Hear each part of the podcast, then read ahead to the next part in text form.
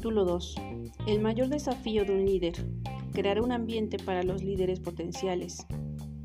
Quienes creen en nuestra capacidad hacen algo más que estimularnos. Crean una atmósfera en la que se nos vuelve más sencillo triunfar. Es vital para cualquier organización crear un ambiente que atraiga líderes.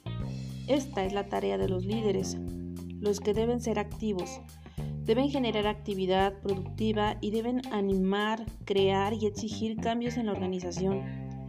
Deben crear un clima en el que prosperen los líderes potenciales.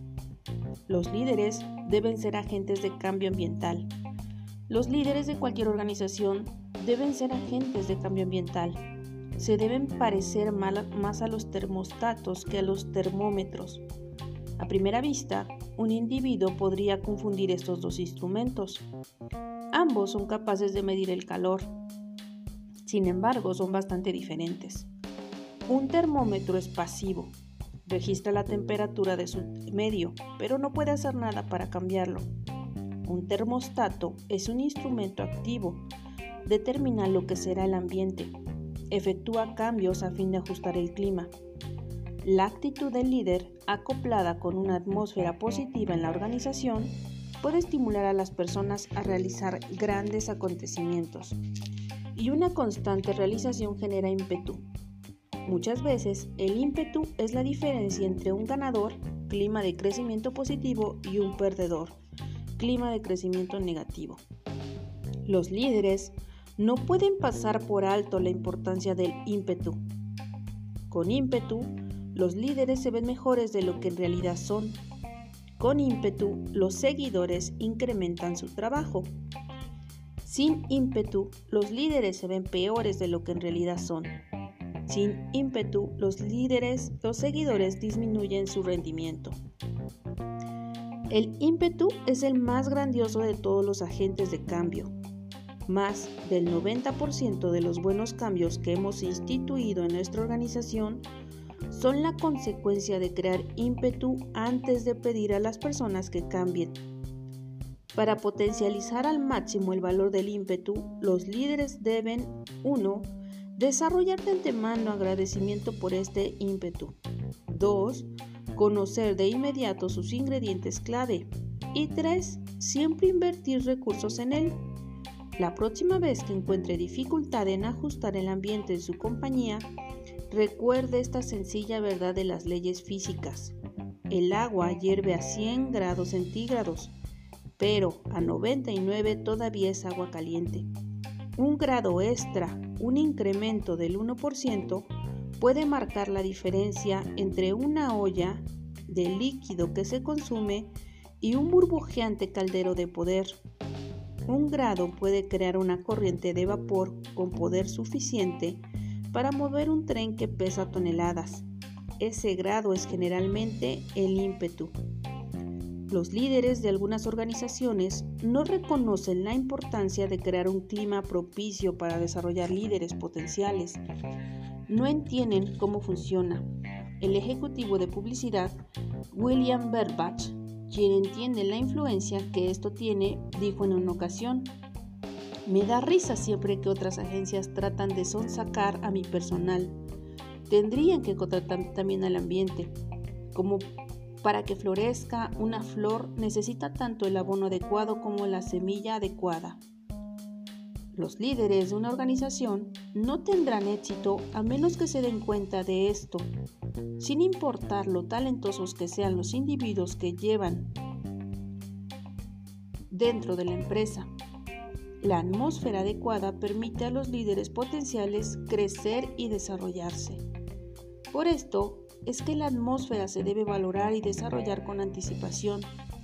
Aun cuando un líder de una organización con mal clima robe a un líder potencial que empieza a florecer en el vivero de una organización saludable, el líder potencial no continuará creciendo ni florecerá, a menos por supuesto que el líder haya convertido el ambiente de su propia organización de ártico en tropical. Observe la naturaleza para que aprecie la relación entre ambiente y crecimiento. Un hombre que bucea en busca de peces exóticos para los acuarios hizo una observación. En su opinión, uno de los peces más populares en los acuarios es el tiburón. es que los tiburones se adaptan a su ambiente. Si usted atrapa un tiburoncito y lo confina, permanecerá de un tamaño proporcional al acuario donde vive. Los tiburones pueden medir 15 centímetros de largo y ser completamente adultos. Sin embargo, devuélvalos al océano y crecerán hasta su tamaño normal. Lo mismo se aplica a los líderes potenciales. Algunos se les coloca en una organización en la que permanecen pequeños y el ambiente en que se encuentran confinados les obliga a mantenerse diminutos y subdesarrollados. Solamente los líderes pueden controlar el medio en su organización pueden ser los agentes de cambio que crean un clima propicio para crecer. Los líderes deben ser el modelo de liderazgo que desean. De acuerdo con el célebre misionero médico Albert Sweetwood, el ejemplo no es la principal influencia sobre los demás, es la única. Parte de la creación de un clima atractivo es modelar el liderazgo.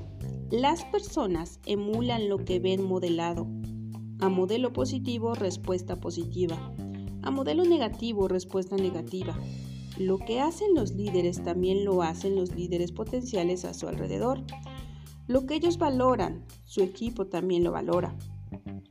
Las metas de los líderes se convierten en sus metas.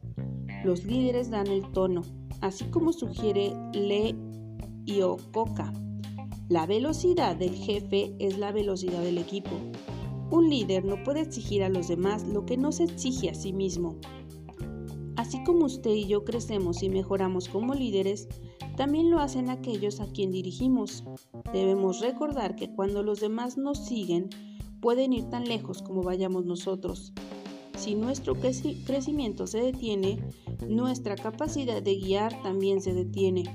Ninguna personalidad o metodología puede ser el sustituto del crecimiento personal. No podemos ser modelos de lo que no poseemos. Empiece su aprendizaje y crecimiento hoy y observe el crecimiento de los que están a su alrededor. Como líder, soy principalmente seguidor de los grandes principios y de otras grandes líderes. Enfóquese en el potencial del líder y de la organización. Como declaramos anteriormente, quienes creen en nuestra capacidad hacen más que estimularnos. Crean una atmósfera en la que se vuelve más sencillo triunfar. Lo contrario también es verdad. Cuando un líder no cree en nosotros, el éxito se vuelve muy difícil de lograr. Llega a ser casi un imposible. Como líderes, no podemos permitir que esto suceda a los que guiamos. Si queremos que nuestra organización sea próspera, para asegurar el éxito, identifique el potencial en cada prospecto de líder y cultívelo a la luz de las necesidades de la organización. Esto produce una situación de ganador a ganador. El líder mentor gana debido a que la estrella que se levanta detrás de él puede producir y desarrollarse. La organización gana porque se cumple su cometido. El líder potencial gana porque se desarrolla y mejora su futuro se vuelve refulgente. Una de las mejores aplicaciones de esta idea se expresa en lo que llamo el principio del 101%. Identifique la mayor cualidad del líder potencial e inyéctele 100% de entusiasmo en esta área. Enfatizar las áreas fuertes de una persona le estimula el crecimiento positivo, la confianza y el éxito como líder en potencia. Enfóquese en las necesidades y deseos del líder potencial. A menudo las personas asocian los grandes logros con varias cosas, suerte, circunstancias o talento natural. El secreto del éxito de una persona parece ser una cualidad elusiva. Hace poco la Universidad de Chicago realizó un estudio de cinco años de notables artistas, atletas y eruditos para determinar qué los hacía triunfadores.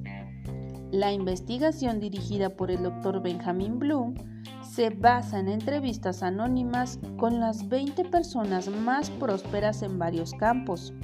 Se incluyó una variedad de profesionales tales como concertistas, nadadores olímpicos, jugadores de tenis, escultores, matemáticos y neurólogos.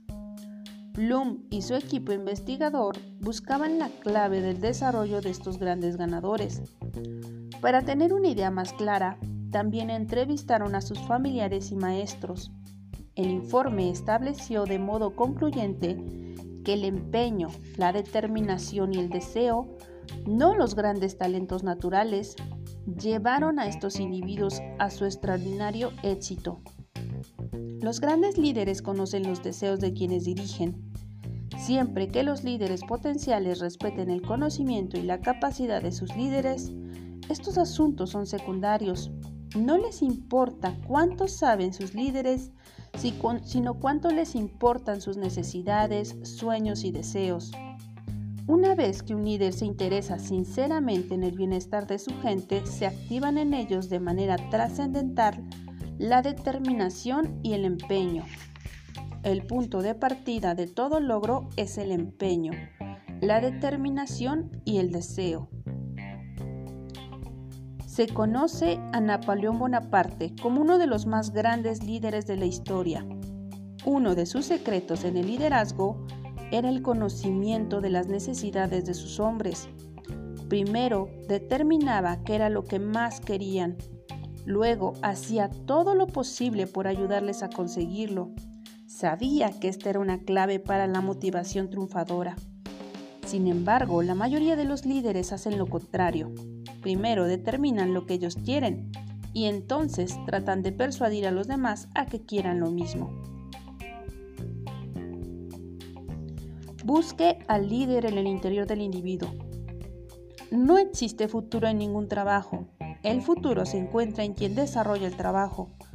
Hay que ser un líder con visión para ver el futuro líder dentro de la persona. Miguel Ángel, a quien se le preguntó acerca de su obra maestra David, respondió que la escultura siempre había estado dentro de la piedra. Él sencillamente había retirado los pedazos que sobraban. Los líderes deben tener esa misma clase de visión cuando observan a los líderes en potencia. Algunas de las cualidades que se deben buscar son las siguientes. Positivismo. Habilidad de ver y trabajar con personas y situaciones en una manera positiva. Voluntad de servir. Buena disposición para someterse, hacer las cosas en equipo y seguir al líder. Crecimiento personal. Anhelo de crecimiento y desarrollo. Habilidad para continuar creciendo a medida que el trabajo se extiende. Constancia. Determinación para terminar completamente y con decisión lo que se empieza. Lealtad. Buena disposición para colocar al líder y a la organización por encima de los deseos personales. Capacidad de recuperación. Habilidad de levantarse cuando aumentan los problemas integridad, veracidad y solidez de carácter tanto en la manera de hablar como de portarse. Visión de conjunto, capacidad de visualizar la organización y todas sus necesidades. Disciplina, buena voluntad para ejecutar lo que se le exige, aunque no se encuentre en un buen estado de ánimo. Gratitud, actitud de agradecimiento que se convierte en modo de vivir. En la búsqueda de estas características dentro de alguien, el líder debería emular a los buscadores de oro. Tienen la mirada puesta en potenciales minas de oro. Cada montaña es una oportunidad de riqueza. Cuando encuentran vestigios del mineral, suponen que hay una beta y empiezan a cavar. Como digo a los pastores que dirijo, hay oro en esos bancos. Lo mismo es cierto para toda la organización. Si siendo un líder usted encuentra vestigios en su gente, empiece a cavar. Dará con el filón principal. Resalte la producción, no la posición ni los títulos. Las organizaciones que dan gran importancia a los títulos y las posiciones están enseñando a sus empleados a hacer lo mismo. A quienes se devuelven en este ambiente a menudo les preocupa más un ascenso o recibir un título de mejor resonancia. Cuando todo se viene abajo, los títulos no tienen valor. Un gran título no ayuda a un productor pobre.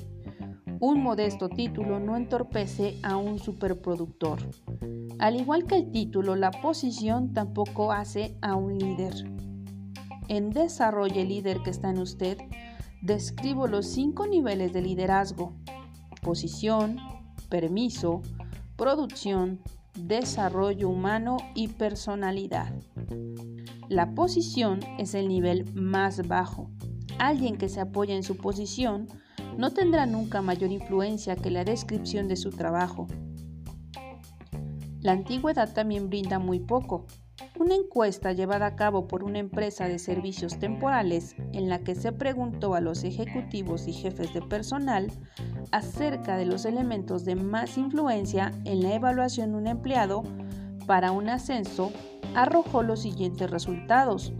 60% votó por logros específicos, 47% por los hábitos y desempeño del trabajo y solo 4% citó la antigüedad como algo importante. El tiempo en un trabajo no es el sustituto de la producción en este trabajo. En una organización que pone énfasis en la producción, la atención y la energía, se dedican a cumplir bien el trabajo. Allí hay un espíritu de equipo con la consecuencia de la misión de la empresa como meta. Esta es la clase de atmósfera de la que emergen los líderes. Como lo dijo Charles Wilson, presidente de General Electric, no importa de qué tamaño sea la botella, la crema viene siempre de la parte superior. Proporcione oportunidades de crecimiento. Se cuenta de un turista que se detuvo a descansar en un poblado en las montañas. Se dirigió hacia un anciano que estaba sentado en un banco en el porche del único almacén y le preguntó, Amigo, ¿puede decirme algo característico de este pueblo? Bueno, contestó el anciano, lo único que sé con certeza es que este es el punto donde empieza el mundo. Usted puede arrancar aquí o en cualquier parte que desee. No todos visualizan su localización corriente como el punto de partida hacia cualquier lugar del mundo. Como líderes, debemos estimular a quienes están a nuestro alrededor a que se vean a sí mismos en un lugar como ese. Es de importancia fundamental crear un ambiente para el crecimiento personal. Sin embargo, si quienes están a su alrededor no son conscientes de estar en medio así, puede ser que no lo aprovechen por eso es importante crear oportunidades de crecimiento. La otra razón es que los líderes ya establecidos saben qué oportunidades necesita un líder potencial. Con el fin de crear las oportunidades correctas, debemos observar a los líderes potenciales que hay a nuestro alrededor y preguntarnos, ¿qué necesita esta persona para crecer? Una fórmula común no funciona. Si nos ajustamos a la oportunidad al líder potencial, no podemos encontrar en la situación de estar proporcionando lo que nuestro personal no necesita. Ernest Campbell, un miembro del profesorado del Seminario Teológico Unión, nos narra una historia esclarecedora. Una mujer fue a un almacén de mascotas y compró una lora para que le hiciera compañía. Llevó el ave a casa, mas al día siguiente volvió al almacén. Esta lora todavía no me ha dicho ni una palabra, informó. Le puso un espejo, preguntó el tendero. A las loras les encanta mirarse en el espejo. Por lo tanto, la mujer compró el espejo y se fue. Al día siguiente estaba de regreso con la noticia de que el ave aún no hablaba. ¿Qué de una escalera? le preguntó el comerciante. A las loras les encanta subir y bajar escaleras. Así que la señora compró la escalera y se fue. Ciertamente el día siguiente estaba de regreso con la misma historia. La lora todavía no habla. ¿Tiene la lora un columpio? Las aves se relajan cuando se columpian. Compró el columpio y se fue. Al día siguiente regresó al almacén para informar que la lora había muerto. Cuánto lo siento, exclamó el tendero. ¿Dijo algo antes de morir? Sí, contestó la dama. Dijo, ¿es que no venden comida en ese almacén? Muchos líderes son como la señora de la historia. Lo único que quieren es que su gente produzca. Cuando no lo hacen, les dan todo lo que los expertos dicen que les gusta. No obstante, los líderes mismos nunca echan una mirada a su personal para ver lo que de veras necesitan. Mantenga en mente estas ideas de oportunidades de crecimiento cuando examine a los líderes potenciales y determine sus necesidades. Muéstreles personas prósperas en su campo. Proporcióneles un ambiente seguro en el que se sientan libres de tomar riesgos. Pónganles un guía experimentado. Proporcióneles las herramientas y recursos que necesitan. Invierta tiempo y dinero para entrenarlos en lo que sea necesario. La idea de formar líderes mediante oportunidades de crecimiento se puede sintetizar en este poema escrito por Edwin Markham. Estamos ciegos hasta que vemos que en los planes humanos nada vale la pena si no edifica al hombre. ¿Por qué edificar ciudades gloriosas si al hombre no se edifica? En vano construimos el mundo si el constructor no crece. Conduzca, no administre con visión. Una parte importante del liderazgo es proyectar la visión. Algunos líderes lo olvidan porque están encasillados en la administración. Los verdaderos líderes reconocen la diferencia entre líderes y administradores. Estos últimos son preservadores que tienden a confiar en sistemas y controles.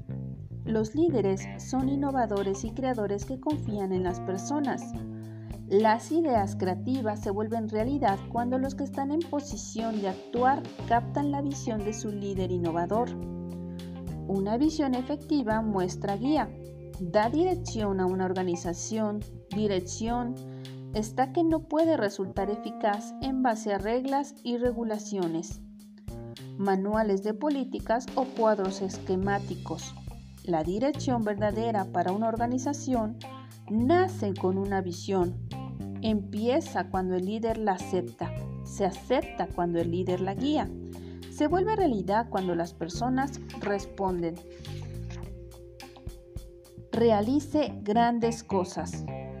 Casi todo lo que un líder hace depende de la visión que tiene. Si es pequeña, pequeños serán los resultados y sus seguidores.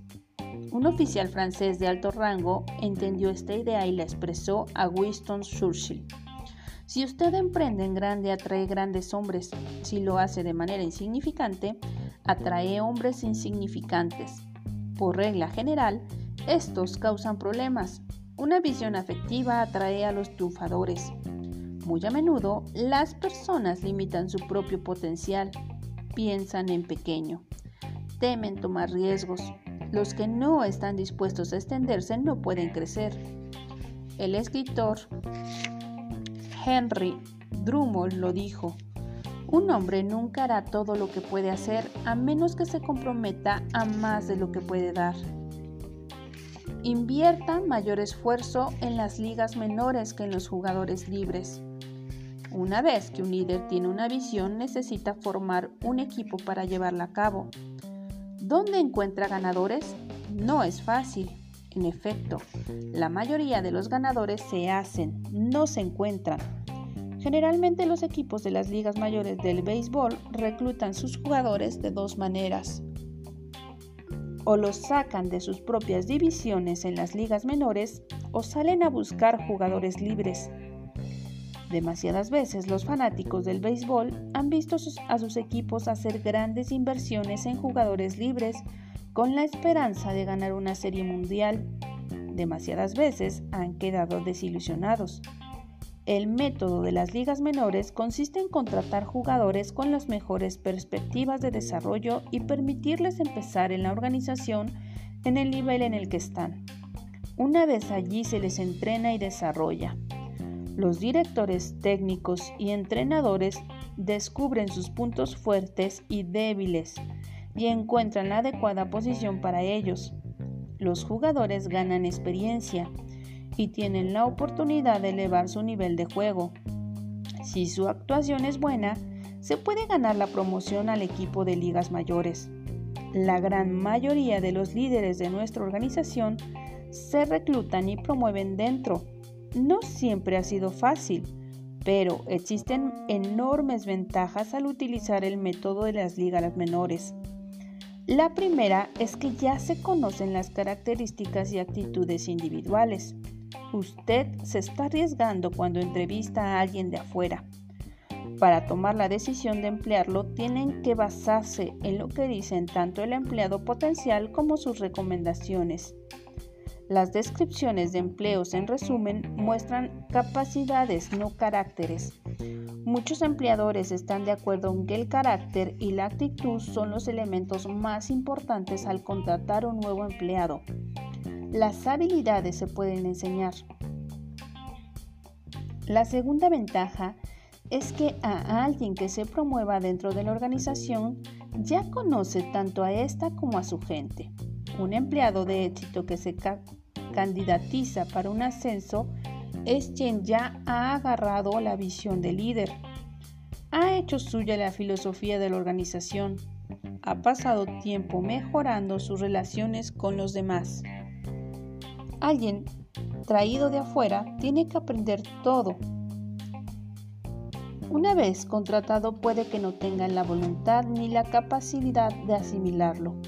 Cuando usted promueve personas de su organización, éstas se acomodan rápidamente. La tercera ventaja es que alguien que asciende de las divisiones inferiores ha demostrado su desempeño, ha probado sus dones e influencia. Usted sabe que él puede actuar con eficacia en su terreno.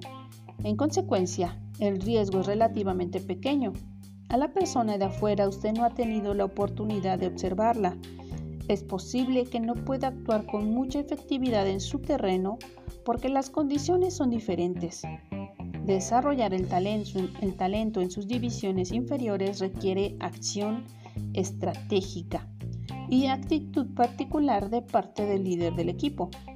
Este debe invertir tiempo y dinero en sus líderes potenciales, comprometerse a promover su misma gente mostrar a sus subalternos que el crecimiento personal y profesional dentro de la organización no solo es posible, sino real. Tome decisiones difíciles. Marion Folsom, entonces uno de los principales ejecutivos de la compañía Eastman Kodak, dijo una vez este consejo a Willard C. Butch miembro de la junta de directores de la corporación Chase Manhattan. Bill, vas a descubrir que 95% de todas las decisiones que tendrás que tomar en tu carrera las pudo haber tomado también un bachiller medianamente inteligente.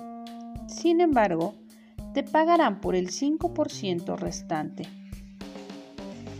Algunas de las decisiones más difíciles que enfrenta un líder dan como resultado un pobre rendimiento. Los grandes líderes toman alternativas inteligentes.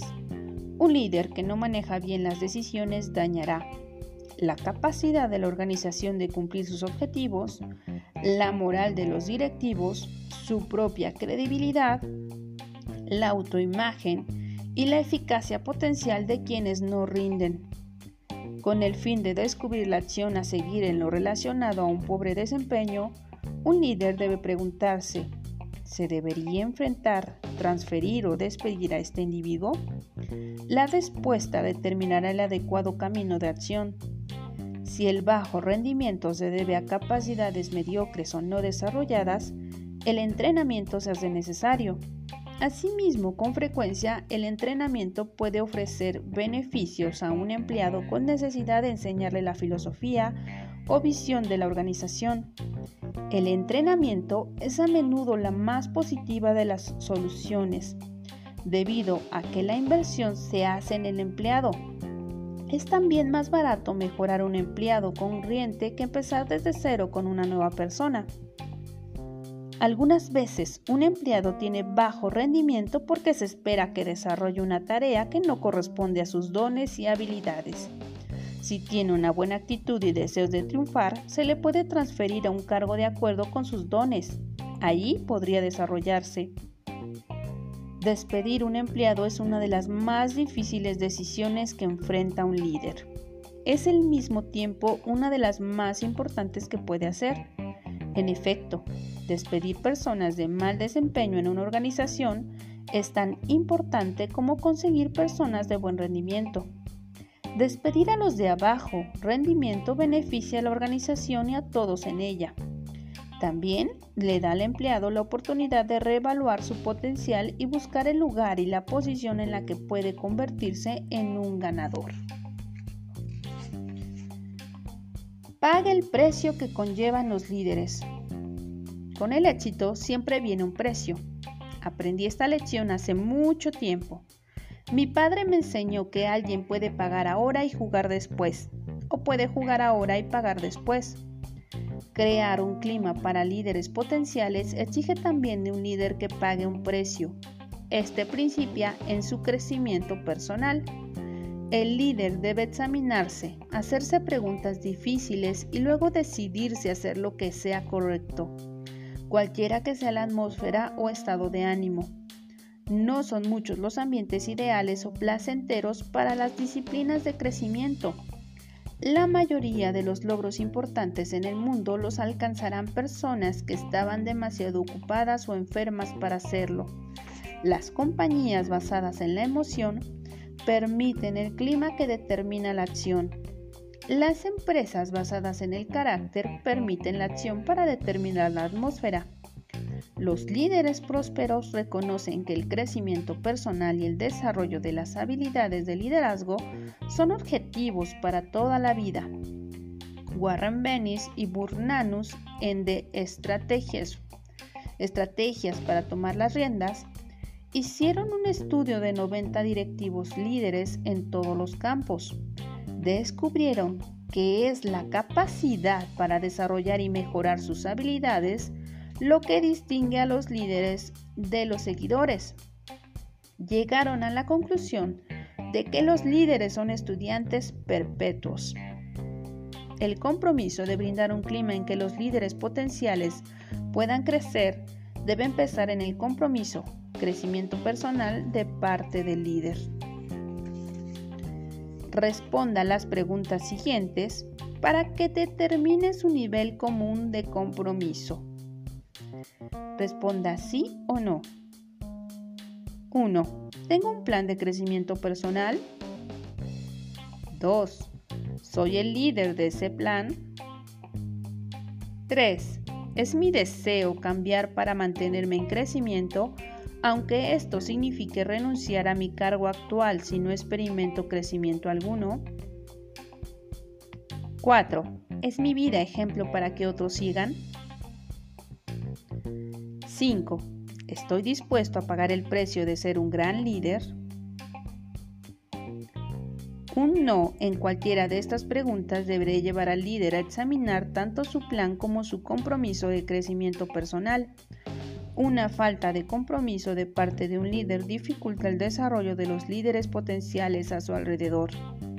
Si usted como líder no ha hecho este compromiso, su futuro será limitado y nunca se convertirá en un gran líder. Hoy es el momento de cambiar. ¿El ambiente en el que trabaja influye en usted y en quienes dirige? Responda las siguientes preguntas para ayudarlo a determinar la dedicación para el desarrollo de líderes de su organización y el establecimiento de un clima que suscite el crecimiento personal y colectivo. Preguntas relacionadas con el crecimiento colectivo. Responda rara vez, algunas veces o generalmente. 1. ¿Tiene la organización un compromiso específico para el crecimiento y desarrollo de su gente? 2. ¿Está dispuesta la organización a invertir dinero en desarrollar el crecimiento de los empleados? 3. ¿Está dispuesta la organización a efectuar cambios para mantener su crecimiento y el de su gente? 4. ¿Apoya la organización a los líderes dispuestos a tomar las decisiones necesarias tanto para el crecimiento personal de sus empleados como para el de la empresa? 5. ¿Es la producción más importante para la organización que la posición o los títulos? 6. ¿Brinda la organización oportunidades de crecimiento a su personal? 7. ¿Tienen los líderes visión organizacional y la dan a conocer a su gente? 8. ¿Piensan en grande las organización? 9. ¿Promueve la organización a sus empleados? 10. ¿Existen otros líderes en la organización dispuestos a pagar el precio en sacrificio personal para asegurar tanto su crecimiento como el de los demás? Si la mayoría de, las respuestas a estas preguntas es rara vez o algunas veces, es necesario un cambio. Si usted controla la organización, empiece el cambio ya. Si dirige un departamento de la organización, está en capacidad de hacer cambios positivos y haga todo lo que en su organización le permita para crearle a los líderes potenciales un clima positivo. Si solo se encuentra en situación de cambiar personalmente, trate de encontrar en la organización a alguien que lo haga desarrollar o cambie de trabajo. Los grandes líderes se dan a sí mismos y comparten lo que han aprendido con los que serán los líderes del futuro. Una persona puede impresionar a distancia a los líderes potenciales, pero solo desde muy cerca puede influir en ellos. He aquí unos pensamientos finales sobre la creación de un clima para líderes potenciales. Algunos archivos de deportes brindan evidencias tangibles de los cambios positivos que pueden ocurrir cuando se establece el ambiente adecuado. El atleta olímpico Pat O'Brien ganó una medalla de oro al lanzar la bola de 16 libras a una distancia de 57 pies para establecer nueva marca mundial. Los expertos entonces dijeron que si practicaba O'Brien, el mejor del mundo, podría batir su propia marca unas pocas pulgadas. Estaban seguros de que nadie sería capaz de romper la barrera de los 60 pies. Pat O'Brien estaba decidido a continuar mejorando y empezó a experimentar con diferentes estilos. Cuatro años después ganó de nuevo los Olímpicos, no por pocas pulgadas, sino por unos cuantos pies quebró la irrompible barrera de lanzar la bola a 70 pies 11 pulgadas. De este tiempo a esta parte, todo lanzador de balia ha pasado esa distancia. Hoy día la marca está por sobre los 70 pies. Lo mismo se aplica a la milla en 4 minutos. Los expertos decían que nadie podía correr la milla en menos de 4 minutos. Entonces, en 1954, un joven estudiante de medicina llamado el Roger Bannister hizo lo imposible al romper esa barrera. Hoy día, cada corredor de talla mundial puede correr la milla en menos de 4 minutos. ¿Por qué? Debido a que un hombre decidió mantenerse mejorando. Un hombre decidido decidió pagar el precio del crecimiento personal. Ansiaba liderar, en consecuencia, creó un clima para los vencedores que lo siguieron. ¿Es usted la clase de líder dispuesto a pagar el precio y crear el clima en el que su gente puede seguirle y levantarse como líderes del futuro?